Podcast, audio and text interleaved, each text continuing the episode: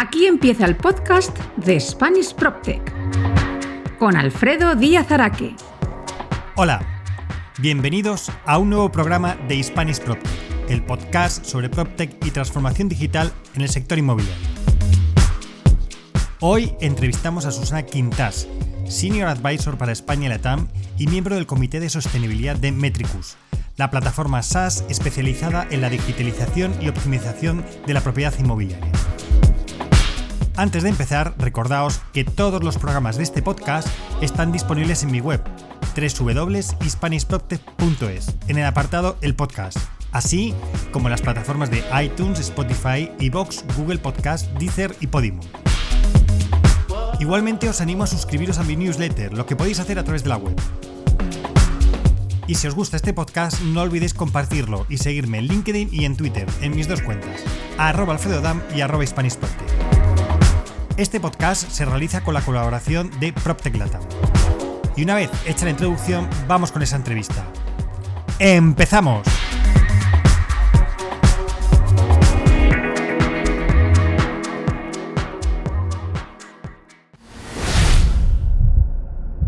La entrevista de Spanish PropTech.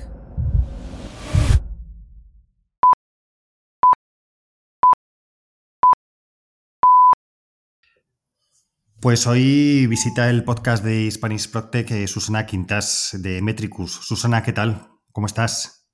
Hola, estupendamente. Muchísimas gracias por vuestra invitación. Estoy encantada de estar aquí hoy. Pues nada, encantado yo que llevamos hablando con, con Miriam, que también te acompaña ahí en el equipo de Metricus en España. Llevamos hablando bastante tiempo y las agendas siempre son complicadas, pero por fin hemos encontrado un, hueco para charlar y que nos cuentes qué, es Metricus. Pero si te parece, Susana, que ya estábamos hablando antes de empezar a grabar y, eres una buena conocedora del mundo inmobiliario, eh, para aquellos que no te conozcan, Susana, cuéntanos, ¿quién es Susana? Pues mira, Susana es un animal bastante curioso porque yo empecé mi carrera profesional como auditora en Deloitte, luego me pasé a finanzas y estuve allí más de 20 años en, en finanzas e inmobiliario. De hecho, creé el primer servicer español eh, Aliseda y fui consejera de Aliseda y también llevé una cartera de activos inmobiliarios de 83.000 eh, inmuebles. Y, bueno, pues al final conseguí aunar mi pasión por la transformación digital y por la sostenibilidad en una única empresa y esta es Metricus. Y, aquí estamos, en Metricus. Pues eh, mira, uniendo esa pasión inmobiliaria esa parte digital, que es lo que nos, nos une a los dos. Si te parece, cuéntanos un poco qué es, qué es Metricus, qué es lo que hace Metricus. Vale. Metricus es una PropTech, es decir, es una compañía que utiliza la tecnología para innovar en el sector inmobiliario y es algo que es muy sencillo de entender. Es un software en la nube que recibe información de todo tipo de, de, entornos, desde los sensores que podemos poner nosotros, los sensores que tiene la compañía el propio BMS de gestión del edificio, incluso, imagínate, pues una aplicación de empleado, pues también recibimos los datos. Y los datos no solo se reciben, sino que Metricus puede dar eh, información de vuelta para ejecutar. Es decir, si llega una alerta en tiempo real del que CO2 está disparado, Metricus puede dar esa instrucción para que el sistema de ventilación se active sin ningún tipo de intervención humana, ¿no? Y luego también es una herramienta muy transversal eh, que sirve tanto para el gestor del edificio para que lo utilice en tiempo real, como para el que está haciendo un análisis estratégico de su cartera de edificios o para el área de recursos humanos que está preocupado por el empleado, por prevención de riesgos laborales o por el área de costes que quiere ahorrar. Es decir, es una herramienta verdaderamente eh, transversal. Vale, voy a poner aquí conceptos, te lo digo porque siempre digo que eh, este podcast lo escucha mi padre, entonces por ir, por ir definiendo cosas a veces. Venga, eh, cuando, no, pero, pero es decir, eh, cuando dices que es un software que está en la nube, es el famoso SaaS, ¿de acuerdo? Es decir, que al final desde cualquier dispositivo te puedes conectar a, Metricus, no es como antiguamente, esto ya ha desaparecido, pero bueno, si hay alguno por ahí que todavía esté despistado, esos famosos disquetes que metías y te cargaban el programa y que solo podías hacerlo en un ordenador ya, afortunadamente, con todo el tema de la nube ha desaparecido, lo cual, oye, permite eh, eh, digamos que esto ya es normal, ¿no? Pero lo, bueno que yo entiendo que, puede, que te permite es que desde cualquier sitio, cualquier dispositivo puedes gestionar con Metricus. Es decir, y, eso hace además que cualquier interviniente dentro del proceso pueda hacerlo. Supongo que, oye, si estás en un edificio en un momento con una aplicación de móvil o accediendo, pues podrás, eh, a través del ordenador, del portátil, si estás teletrabajando. O sea, que es que eso es creo que una de las cosas que, una de las ventajas que, tiene, ¿no? Y, luego, digamos que por lo que comentas, al final es una herramienta que no solo está eh, destinada para los que son los eh, gestores de, los edificios, sino que es multisectorial. Ya se ha comentado el tema de la parte de recursos humanos, eh, quien quiere también gestionar su cartera, es decir, o sea, que al final es una herramienta muy, el otro día lo comentaba con otra cosa, ¿no? Muy, muy navaja suiza, es decir, que, que sirve para muchas cosas, ¿no? Sí, a ver, em, en línea a lo, que, a lo que comentabas de por qué es bueno que sea un SaaS, aparte de lo que acabas de comentar, de que lo puedes usar en cualquier sitio, a ver, yo siempre digo que la tecnología nos asusta a todos, porque yo cuando me toca cambiar de móvil me pongo mala, ¿no? Y estoy en una empresa tecnológica, entonces la tecnología asusta. Entonces, otra cosa que es muy buena del SaaS es que esto si tú decides implantarlo, esto no es un proyecto informático de meses donde le tienes que explicar a un mm. señor que no te entiende lo que necesitas, no. Esto es ¿Que quieres Métrico? Sí, no te preocupes, que yo subo los planos a tu plataforma y tú con tu email, igual que entras en tu Yahoo, en tu Gmail, vas a entrar aquí. Y a poco que hayas estado en redes sociales, sabes usar Métricos, ¿no? Y eso es muy importante porque en el fondo estamos haciendo la transformación digital de un sector que es el inmobiliario que, bueno, si tenemos que decir en qué momento está, pues diríamos probablemente más en un momento Nokia que en un momento smartphone, ¿no? Entonces, es, muy importante que la tecnología sea accesible, sea fácil de entender y sea fácil de, implantar. Perfecto, vale, pues si, te parece un poco, yo creo que hemos visto como la, visión como general de lo que es Metricus, pero sí que a lo mejor es, eh, sí que me interesaría que nos cuentes un poco eh, cómo se desarrolla Metricus o cómo, cómo, cómo funciona, ¿no? Porque eh, creo que, que, hay varios elementos que al final necesitas y es por un lado entiendo que desde la parte de la gestión del edificio necesitas conectarte con los diferentes dispositivos que hay, que supongo que habrá ya dispositivos, oye, que ya vayan preparados y otros que habrá que sensorizar. Y luego, si quieres, vamos a hablar primero de esa parte y luego hablaremos de la parte de recursos humanos, que, me parece también interesante. Entonces, si quieres, un poco hablemos con la gestión del edificio, cómo, cómo funciona Metricus, qué es lo que hacéis, qué beneficios está teniendo y, demás, dentro de lo que has hablado de que estamos en el, en el Nokia, no en el smartphone de, los inmuebles. bueno, pues, em, a ver, eh, mm, tú a Metricus normalmente llega la persona que tiene alguna inquietud, ¿no? Y por inquietud entiendo algún problema. Entonces, ¿cuáles son los problemas más comunes que hoy en día nos podemos encontrar? Bueno, problemas o cuestiones, ¿eh? No tiene por qué ser un hmm. problema. Entonces, es como, oye, que, es que yo tengo unas oficinas de cinco plantas y es que he dado el paso de empezar a trabajar en modelo híbrido y es que aquí yo realmente no sé cuánto espacio necesito. Entonces, probablemente tu vía de entrada va a ser una solución de capacidad, ¿vale? Que vamos a poder decirte en tiempo real cuántas personas están en cada momento, pues bien sea por una área que definimos o por una planta. Y eso te va a llevar a ti a ahorrar. Hay gente que lo que le preocupa muchísimo es la experiencia empleado. ¿no? Esto, en el mundo de la sostenibilidad teníamos mucho foco en la E de, clima y de entorno, pero la ESA está así un poco abandonadilla, ¿no? Entonces, digamos que la pandemia la puso de plena actualidad, porque todos hemos sido súper conscientes de que el aire que respiras eh, con la pandemia es que te podía matar, ¿no? Entonces, ¿yo qué veo? Veo las empresas más innovadoras, las que tienen más preocupación por el empleado, que quieren un control en tiempo real de la calidad del aire, ¿no? Entonces, ¿esta calidad del aire cómo se controla? Pues tú la controlas a través de sensorizar, con unos sensores que por lo menos los que nosotros recomendamos tienen una visión internacional muy completa que no solo se limita a temperatura y humedad, que es lo que más se hace en España, sino a CO2 y también a partículas de polvo 2.5 y compuestos orgánicos volátiles, que si nos estuvieras escuchando tu padre diría, ¿esto qué es? Y a mí qué me importa. Bueno, pues es muy importante porque en, el, cuando cumplamos 80 años habremos pasado 72 en interiores y de esos 72 como mínimo 9.000 días en tu oficina. Entonces, el aire que respiras impacta en tu salud a largo plazo, en cánceres, en asma, en un montón de cosas, ¿no? Entonces, tener esos parámetros controlados en las bandas que tienen que estar te puede dar pues años de vida, ¿no? Entonces, las empresas que se están preocupando mucho por sus, por sus personas, por poner el foco en la S, van a entrar por ahí. Pero luego a lo mejor yo quiero encontrar en tiempo real los sitios que están ocupados. Bueno, pues eso sería una solución de ocupación. O quiero, mm, a ver, en general hay mucha gente que ya está controlando el consumo energético, pero ¿qué ocurre? Que en los 90 hubo una especie de, locura colectiva sobre eh, hacer los edificios herméticos y para controlar el consumo energético. Hmm. Y lo que se vino a ver después es que ese hermetismo de los edificios podía llegar a generar el síndrome del edificio enfermo y perjudicarte mucho. Entonces, a nosotros que nos gusta mucho es coger tu dato de consumo energético, que oye, si no estás midiendo, te ayudamos a medirlo, pero casi seguro que lo vas a tener. Lo integramos, el que tú tengas, y lo ponemos en relación con las personas que ocupan tu edificio. Y te sorprenderás la cantidad de miles de euros que vas a ahorrar.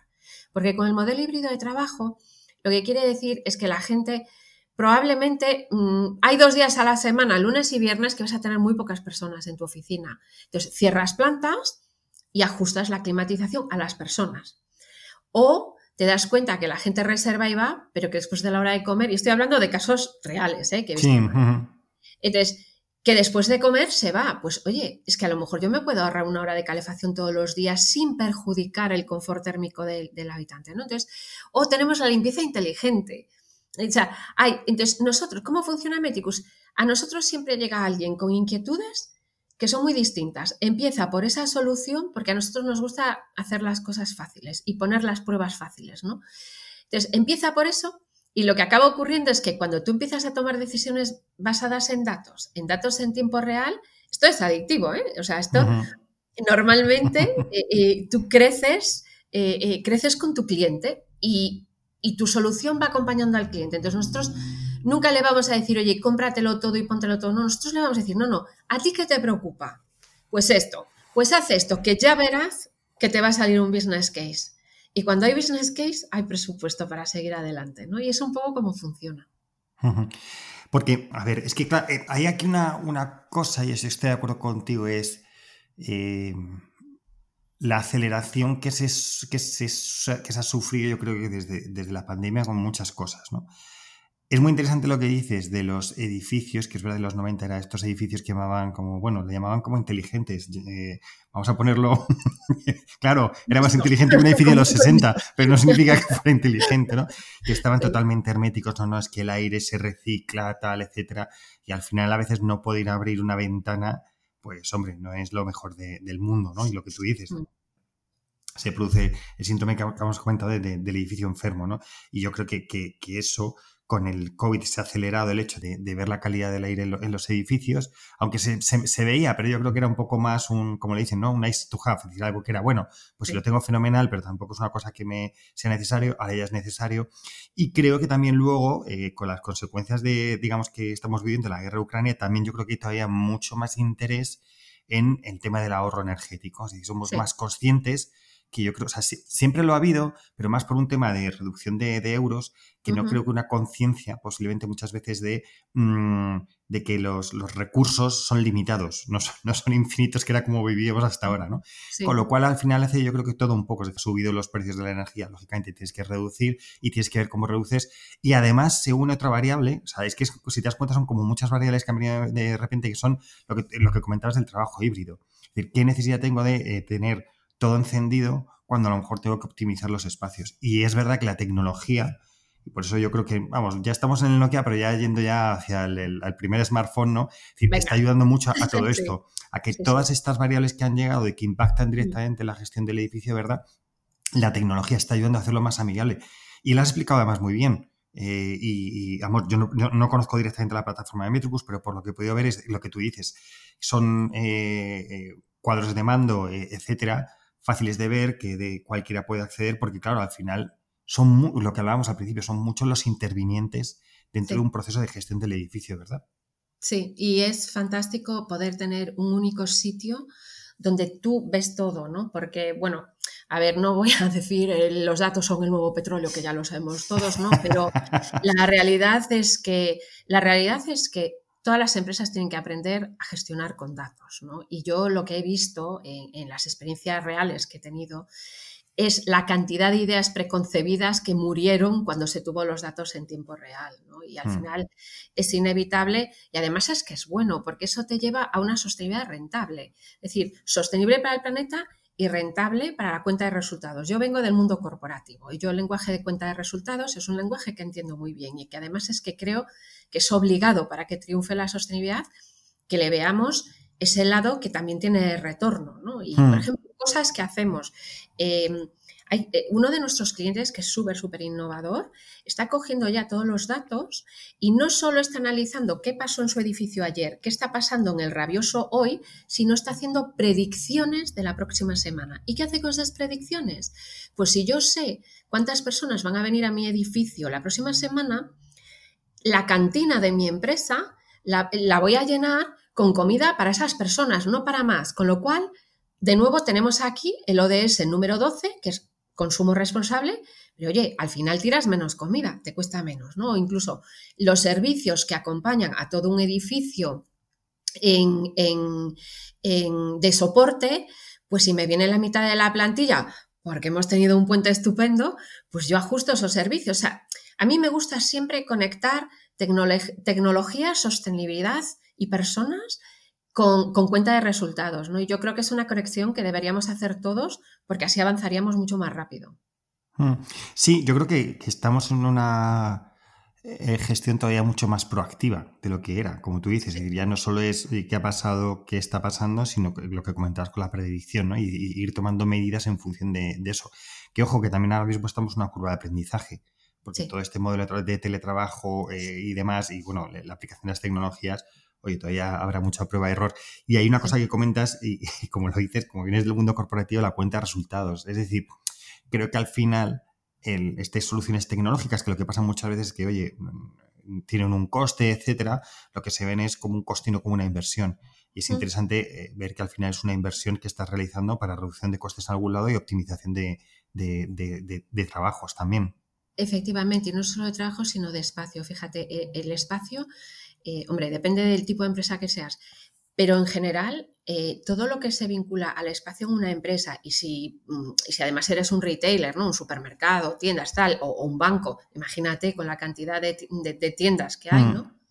Es un espacio eh, costosísimo, es una, una, línea de la cuenta de resultados muy, muy cara, por eso y por todos los servicios que lleva aparejados. Entonces yo siempre digo que Airbnb es un negocio que tiene cero novedoso. O sea, es la pensión de la tía Paca de toda la vida a la que alguien le puso tecnología y entonces disponibilizó ese, espacio. Entonces yo lo que digo es, nosotros como Metricus lo que podemos hacer es optimizar tu espacio. Y con datos de España, cuando tú, mira, yo el que menos he visto ahorrarse es un 30% del espacio. El alumno ha aventajado un 50%. Eso quiere decir que si tienes alquiladas tres plantas, una la puedes dejar de alquilar o que si tienes dos edificios, uno lo puedes vender o realquilar. Estos son retornos sobre la inversión superiores al 1000% en España y con costes de alquiler españoles. O sea, en Londres no te quiero ni contar, superan los 3.000, pero un retorno sobre la inversión del 1000% que lo vas a sacar antes del primer año de vida de tu inversión, eh, a ver, yo no conozco muchas eh, que, sean tan rentables, ¿no? Entonces, eh, yo creo que ese caso hay que hacerlo porque no estamos acostumbrados a, verlo y muchas veces la innovación genera rechazo porque parece que luego no vas a ser nunca capaz de justificarla, ¿no? Entonces, a mí me gusta mucho trabajar con business case.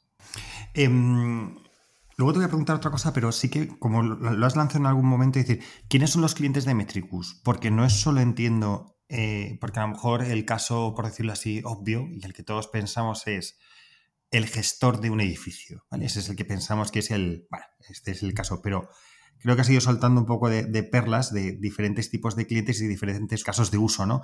Entonces, cuéntame un poquito quiénes son los clientes que, se acercan a, Metricus. Vale, pues como muy bien dices, el más intuitivo e inmediato es el gestor de ese edificio que realmente eh, tiene ganas ¿no? de, de hacer su propia transformación digital. Pero luego yo casi lo veo desde la perspectiva de la empresa, ¿no? Tú tienes, por ejemplo, el que es un gran tenedor de activos, uno de los activos más mm, sujetos a mayor obsolescencia tecnológica es precisamente el tenedor de activos inmobiliarios, por dos razones. Una, la demanda. La gente eh, quiere estar en oficinas, quiere estar en hoteles o quiere tener casas que sean sostenibles. Entonces, o avanzas por ese camino o tu producto cada vez se posicionará con un precio menor, tanto en alquiler como en venta. ¿no? Entonces, hmm. la demanda te está, te, está, empujando para que vayas por ese camino. ¿no? El otro eh, es eh, pues que, que obviamente hay una directiva nueva de sostenibilidad porque además de ser sostenible hay que generar datos que sean trazables y auditables. Esto es una, esto es una legislación de la Unión Europea que se espera que ya o sea, que entre en España antes de finales de año. Y por tanto, eh, la gente que tiene que hacer reporting de sostenibilidad va a tener que tener datos que, que, puedan ser auditables por un tercero, ¿no? Entonces, la generación de esos datos es muy importante. Entonces, la fuerza de la demanda y la fuerza de la normativa, las normativas cada vez subirán más y, serán más exigentes y esto está pasando en todo el mundo, está pasando en Estados Unidos, en el Reino Unido, en Australia y está pasando sobre todo en, Unión Europea. Y esa normativa te, te, va a llevar por ahí, ¿no? Entonces, en este caso de tenedor de activos, pues te vas a tener que plantear si quieres ser el último en llegar porque te obliga la normativa o anticiparte y hacer un posicionamiento premium de, tu producto. ¿no? Incluso en residencias de estudiantes he visto esto yo. Entonces, por, un lado tienes al tenedor, por otro lado tienes al inquilino. Tú como inquilino, cuando estás en una oficina, eh, tú tienes que hacer actos de fe todos los días de lo que te dice la propiedad. Tú, no lo sabes, como mucho puedes pasar calor, pero si el CO2 está alto, pues hasta que te duela la cabeza no lo vas a ver, ¿no? Entonces, ¿qué estamos viendo? Pues estamos viendo inquilinos que están dando el paso adelante diciendo, oye, el responsable del bienestar de mis empleados soy yo, aunque aquí haya una propiedad que lo gestiona. Y yo necesito evolucionar mi conversación, una conversación basada en datos, ¿no? Y en general aquí la experiencia que tenemos es que cuando tú planteas conversaciones basadas en datos a la propiedad, la propiedad lo entiende, lo acepta, empatiza y pone las soluciones a los problemas que experimentas. Y luego tenemos las empresas. No nos olvidemos que hay muchas empresas donde la generación Z tiene un gran peso. Y la generación Z, cuando llega y hace la entrevista de trabajo, te pregunta primero, ¿cuál es el horario? Segundo, ¿qué vas a hacer por mí, por el planeta? Y tercero, dime cuánto es el sueldo. Si tú quieres conectar con esa, con esa masa laboral que está entrando y que es el futuro de tu empresa, tú no puedes tener una oficina ranciosa.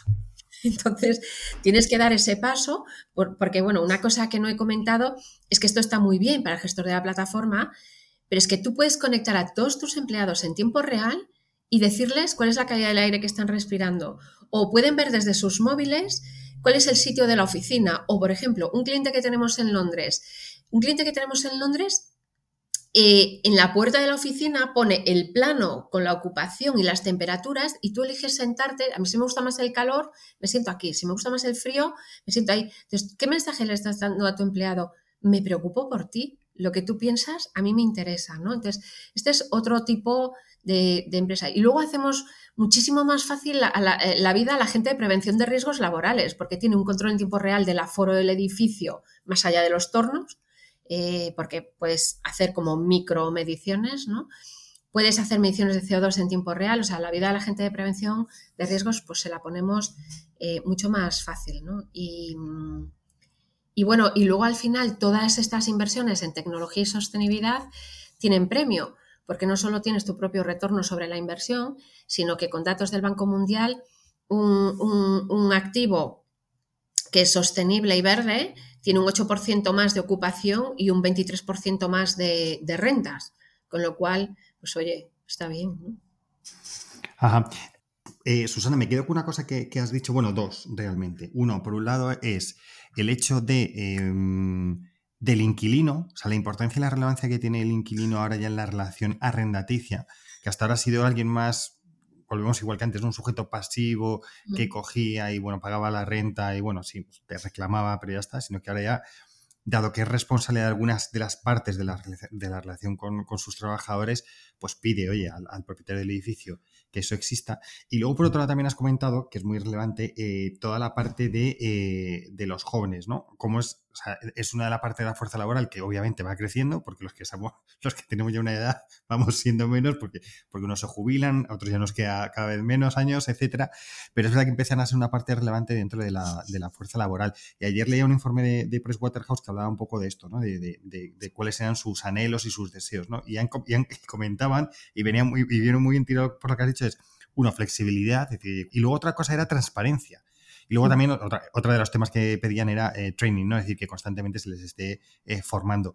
Pero es curioso el tema de la transparencia, que creo que abarca muchas cosas. Ya no solo abarca el hecho de cómo es la compañía, etcétera, de los resultados de la compañía, sino que tú dices, eh, el hecho de poder conocer qué hace la compañía en temas de sostenibilidad, cómo te, te cuidan. Y creo que además eh, lo que tú dices aquí en este caso Metricus y tecnología en general ayuda un poco a, todo eso. Es decir, en lugar de tener que estar dando un reporte, oye, a lo mejor puedes pasar un, usuario para que lo puedan ver o mm. puedes pasar un, reporte para que se vea que te viene con datos ya eh, objetivos, ¿no? Por decirlo así. No es, bueno, no, esto está, esto no es, no, no, está bien, que los de mantenimiento dicen que el aire está bien, ¿no? Y yo creo que es muy relevante todo esto. Y, creo que volvemos un poco a lo de antes, a la tecnología como motor mm, de, de inversión y de mejora en las compañías. Es decir, que tú puedas demostrar determinadas cosas y que tengas una preocupación por determinados aspectos, hombre, pues te hace una compañía mucho más atractiva para que eh, te vengan eh, gente y que gente quiera unirse a ti, ¿verdad? Claro, sí, yo no puedo estar más de acuerdo. Además, eh, estamos en medio de una guerra por el talento, ¿no? Por el talento que todo el mundo quiere y está escaso. Entonces, yo creo que, preocuparte por la salud de tus ocupantes, por, por tener una vocación de sostenibilidad, pues ayuda a construir tu propuesta como, como empleador, ¿no? yo, vamos, yo lo tengo clarísimo. Pues mira, otro punto más a favor para el uso de tecnología, en concreto el de, el de Metricus, ¿te parece? Que lo apuntemos ahí como para los que estén escuchando. Em, estamos hablando un poco de edificio eh, inteligente eh, y sí que me gustaría que nos cuentes, em, Susana, Claro, no, todos los edificios son inteligentes y, no todos los edificios se pueden hacer inteligentes. Entonces, vosotros, por la tecnología que, tenéis, lo que hacéis es que es sumamente amplia, que permite eh, conectarse a los diferentes dispositivos que puede haber un edificio, ¿verdad? Para poder coger de ahí los datos y centralizarlos. Es decir, que no sois, sois solo fabricante de software y no de hardware. Y el hardware puede ser vuestro de partners que tenéis y que pueden ser recomendados, o si no de otros, de otros terceros, ¿no? Em, ¿Cómo de difícil es esa, esa, conexión en los procesos de implantación para saber un poco cómo, funciona a la hora de que alguien, oye, mira, me gusta Metricus, pero mira, ya tengo esa tecnología? O sea, o, eh, esta sensorización del edificio, oye, ¿cómo puedo casar una con otra? Porque eso creo que es relevante a la hora de, también de afrontar estos procesos. Y luego, ¿cuán de difícil es un edificio que no está sensorizado sensorizarlo, ¿vale? Y que para que así pueda tener pues todas estas ventajas que tú dices, que además, otra cosa que habías apuntado antes, la necesidad de hacer todo esto para que el edificio no se quede atrás y que por tanto pueda competir en el mercado tanto en rentas, como tú dices, como en, eh, en, un momento de, venta, ¿no? Pues, em, a ver, eh, la respuesta rápida es fácil, es fácil. Eh, nosotros nos gusta decir que somos agnósticos al hardware, es decir, el hardware lo vemos como un mal necesario, ¿no? Porque somos una compañía de software. Entonces, aquí se dan dos situaciones. Una, el cliente que nunca ha recorrido el camino de la sensorización y prefiere que lo lleves de la mano pues porque va más cómodo, para que te hagas una idea, tenemos más de 250 tipos de sensores integrados de más de 30 fabricantes. La oficina de Metricus, cuando la ves en el plano, está hipersensorizada porque siempre estamos probando lo que sale para que sea lo mismo, más barato o nuevas prestaciones. ¿no? Entonces, eso funciona así. Eh, luego, eh, a veces puedes tener sensores tú ya instalados, entonces lo que hay que ver es si forma parte de estos que ya tenemos integrados en la plataforma, pues la conexión es inmediata, no tiene ningún problema.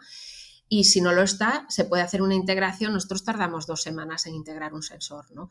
Mm. Aquí a veces sí que hay que hacer un análisis coste-beneficio de que te sale mejor tirar el sensor que tienes o hacer la integración, ¿no? Porque el, mundo de la sensórica evoluciona tantísimo que a lo mejor te vale la pena poner un sensor nuevo, ¿no? Y luego tienes la parte eh, de integrarte ya con el BMS, que estos suelen ser los sistemas de gestión del edificio, que lo tienen los edificios, digamos, pues más grandes, ¿no? Esto sí que ya es algo un poco más largo, que a lo mejor te puede llevar unos tres meses, ¿vale? Pero realmente nosotros lo que estamos viendo es que en general muchísima gente se está yendo a la sensorización porque es muy rápido. O sea, el tiempo más largo que tú esperas es a que te llegue el sensor, porque el, proceso es muy rápido y además tiene prácticamente carga nula en el, en, el, en el, que está en el edificio, ¿no? Con lo cual tú prefieres que el proyecto, el trabajo lo haga otro, en este caso Metricus, ¿no? Pero es que luego, fíjate, realmente tú para, para, conectar un sensor de aire, lo único que necesitas es eh, eh, pues un enchufe para el gateway, ¿sabes? Porque estos se pegan con cinta doble a un metro y medio de altura, o sea, no, hay ninguna complejidad. Los únicos que pueden tener una, dificultad adicional son los que cuentan personas, ¿vale? Porque los que cuentan personas, imagínate que yo pongo el sensor para saber cuántas personas hay y hay un incendio. Pues tener un margen de actuación del 20% y que mueran 20 no me va a compensar, ¿no? Entonces, en los sensores que cuentan personas, tú normalmente vas a querer tener un afine altísimo, y eso ya requiere Power over Ethernet, que es tirar un cable, ¿eh? o sea, es tirar un cable por, mm, por uno de tecnología. O sea, tampoco estamos hablando de que es mandar un cohete a la luna ni nada que se le parezca. En general, a la gente le suele gustar que esto lo hagan sus equipos porque conocen su edificio y nosotros la verdad es que también lo preferimos. Pero llegado el caso de que no te apetezca hacerlo tú, bueno, pues tenemos partners que, te hacen la, instalación sin ningún tipo de, de problema, ¿no? Y es muy importante saber que todo esto es de aplicación a los edificios que ya existen. Porque hay gente que piensa que solo puedes tener un edificio inteligente si eres la típica sede súper bonita, moderna, no, no. Y además, ¿por qué es importante? No solo para ti, que probablemente vives en un edificio, tienes un edificio que ya existe, sino porque en los objetivos de descarbonización de 2050, de, de el net zero, el 83% de los edificios que van a existir en 2050 existen ya hoy. Imagínate que no pudiéramos hacerlos inteligentes, sería un drama. Hmm. Es lo, que ocurre un poco, es que cuando piensas en eso de descarbonización, etcétera, bueno, es que el parque eh, pasa en residencial, pasa en oficinas, pasa en todo, ya está construido. O sea, no, no arrancamos desde cero. Y tampoco vamos a tirar lo que hay para hacerlo no, sostenible. Es decir, que al final, decir, y volvemos a lo mismo, la tecnología ha avanzado tanto que, como tú dices, o sea, un sensor es que es tan fácil como ponerlo en una cinta doble cara, conexión a, Wi-Fi y directamente es plug and play, que le llaman, es decir, ya está, empieza, a medir y lo único que necesitas es el programa, que sería en este caso Metricus, que te ayuda a, hacerlo. Em, Susana, ¿habéis notado una aceleración en el proceso de adopción de, vuestra solución tras eh, el tema del COVID y posiblemente ahora mismo incluso también con todo el tema de la crisis energética? ¿Crees que, que, eso ha sido un acelerador y que ahora la gente esto pasa, eh, yo lo comento con alguna gente que tenía las famosas apps para, edificios que, bueno, llevan en el mercado un montón de años, pero nadie las, tenía, ¿no? Ah, esto no, esto es como un juguetito que tampoco me gastar dinero. Pero ya resulta que llega el COVID, se dan cuenta que tienen que gestionar el edificio y no tienen nada para gestionarlo, y entonces reclaman las famosas apps y además la quieren en, dos días. No sé si vosotros habéis notado esa aceleración también en, que los clientes eh, se acercan a vosotros ya te digo, de manera mucho más proactiva, porque necesitan este tipo de soluciones a raíz de, los últimos acontecimientos. Pues mira, la verdad es que sí, porque la pandemia ha sido muy mala para muchas cosas, pero para otras, como digitalizarnos como sociedad y, preocuparnos por la salud, pues la verdad es que ha sido un gran acelerador, ¿no? Y para mí, yo diría que esos son los dos grandes cambios que, eh, mm, vista la, la, realidad que se tuvo que vivir, ¿no? Eh, yo creo que dio un salto, sobre todo en la cabeza de los que toman decisiones, no a lo mejor tanto sobre el gestor del edificio, que ese ya era consciente de que podía hacer otras cosas, pero que nunca le daban presupuesto porque el pobre venía el último de la fila, ¿no? Entonces yo creo que eh, la labor del facility manager ha ganado muchísimo peso tras la pandemia. Y luego, pues, a ver, nosotros vivimos en una era digital, con un modelo organizativo de una era industrial, y eso pasaba antes de la pandemia, pero bueno, como que, ¿sabes? Que daba miedo hacer este experimento social y no me extraña porque yo la verdad creo que tampoco lo hubiera hecho si fuera el dueño de una empresa, pero como nos han obligado, bueno, pues mm. al final se ha visto que, que, esto es posible, ¿no? Y que es una realidad.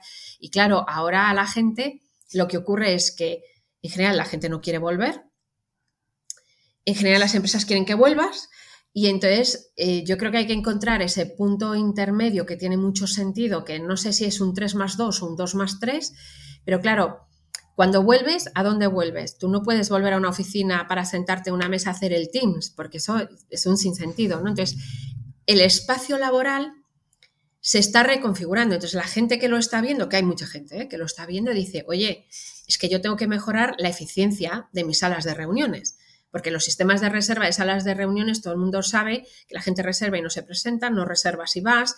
Entonces, si tú, además de tener el sistema de reservas, tienes el control en tiempo real y vas liberando salas en función de si hay gente o no, o reparticionas las salas, porque, por ejemplo, un cliente que tenemos se ha dado cuenta en tres meses, ¿eh? que no le hizo falta más, que tenía salas de ocho y que realmente necesita salas de cinco. Pues imagínate, yo libero espacio y creo más mm. salas, ¿no? Y luego que tienes que hacer atractivo volver a la gente. Y entonces, y, bueno, ahora ya estamos todos un poco más pasotas, pero cuando estábamos volviendo, me imagino que a ti también te pasaría. Yo cuando iba a una obra de teatro así recién salidos del COVID, pues pasaba mi miedo, ¿eh? aunque llevase mascarilla. Ahora ya estamos un poco más pasotas, pero la gente está muy concienciada ¿eh? con lo del aire. Muy, muy concienciada.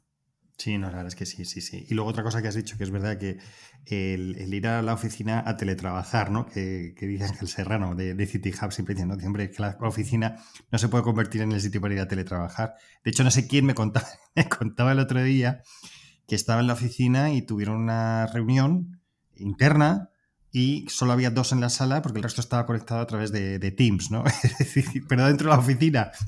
No ni siquiera se desplazaron. Claro, al final el, espacio de trabajo tiene que cambiar en, eso y la cultura de la compañía tiene que cambiar, efectivamente, ¿sabes? Para lo que tú decías muy bien, eh, ir a la oficina tiene que convertirse en una, el momento de trabajo colaborativo, etcétera, y eso te requiere efectivamente tener que reconfigurar la, oficina y mediante sensorización y poder estudiar, pues puedes ver un poco cómo lo tienes que hacer, que antes ibas un poco, yo creo que más, más ciego, ahora ya, afortunadamente, gracias a, todos los avances tecnológicos, se puede hacer con, datos.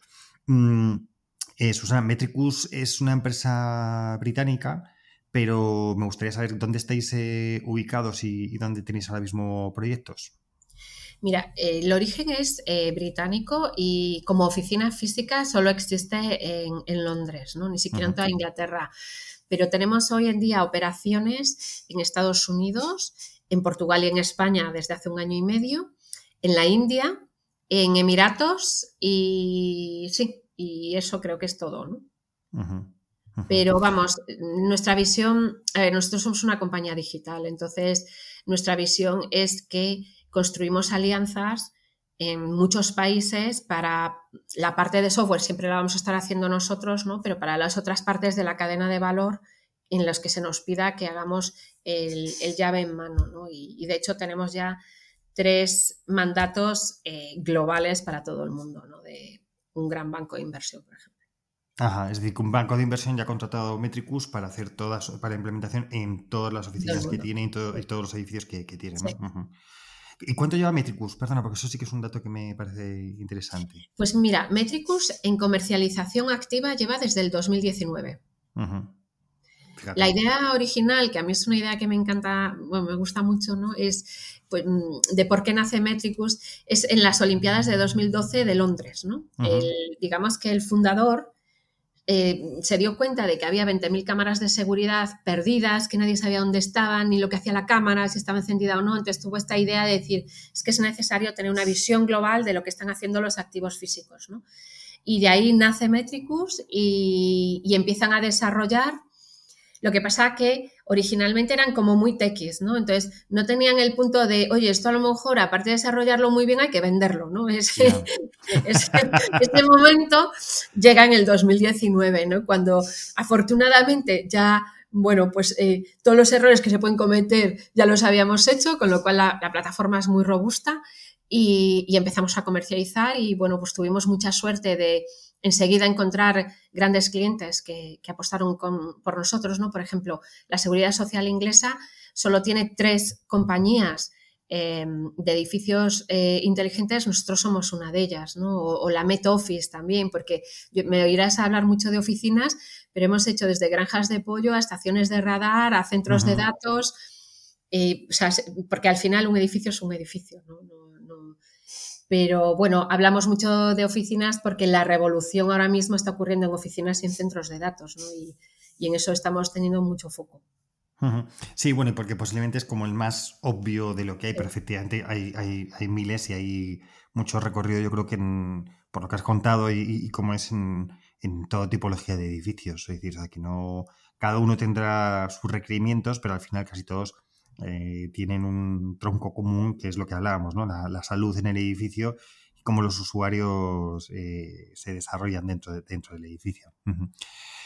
Pues eh, Susana, muchas gracias por, habernos explicado también, bueno, por supuesto lo primero Metricus, pero luego lo relevante y lo importante que, es ahora mismo el, tener edificios que sean monitorizados, que se pueda controlar, etcétera, porque ayudan a vamos a decir lo más importante, la cuenta de resultados, que al final es lo que los de, los, los de corporativos lo que veis, vale, esto está muy bien, pero ¿cómo impacta en el negocio? Luego impacta, pero luego también otra cosa que es que también va a impactar en la cuenta de resultados, que es eh, la sostenibilidad, eh, la calidad en el, en el aire y, todo. Y sobre todo por lo que has comentado, que, yo no sabía eh, la necesidad de auditarlo, ¿no? Cómo va a ser necesario a partir de ahora auditarlo. Es decir, que ya, o sea, el que no lo haya hecho está faltando en, hacerlo, ya tiene que estar corriendo para, hacerlo. Susana, de verdad, muchísimas gracias por, todo y, nada, y quedamos emplazados para ir eh, hablando más adelante y que nos cuentes las novedades de Metricus, ¿te parece? Estupendo, pues muchísimas gracias Alfredo, lo he pasado muy bien, ha sido una conversación muy agradable y buena semana a todos. Venga, muchas gracias, hasta luego. Hasta luego. Y hasta aquí un nuevo programa de Spanish PropTech. Hoy hemos conversado con Susana Quintas, Senior Advisor para España y Latam y miembro del Comité de Sostenibilidad de Metricus. Recordad que este programa está disponible, además de mi web www.hispanishproject.es, en las plataformas de Spotify, iTunes, Evox, Google Podcast, Deezer y Podimo. Si te ha gustado este podcast, no olvides compartirlo en tus redes sociales y seguirme en LinkedIn y en Twitter, en mis dos cuentas, arroba alfredodam y arroba Muchas gracias a PropTech Latam por su colaboración en este podcast. Por hoy me despido, pero recuerda, si quieres estar a la vanguardia en el sector inmobiliario y su transformación digital, escucha el podcast de Spanish PropTech. ¡Hasta el próximo programa!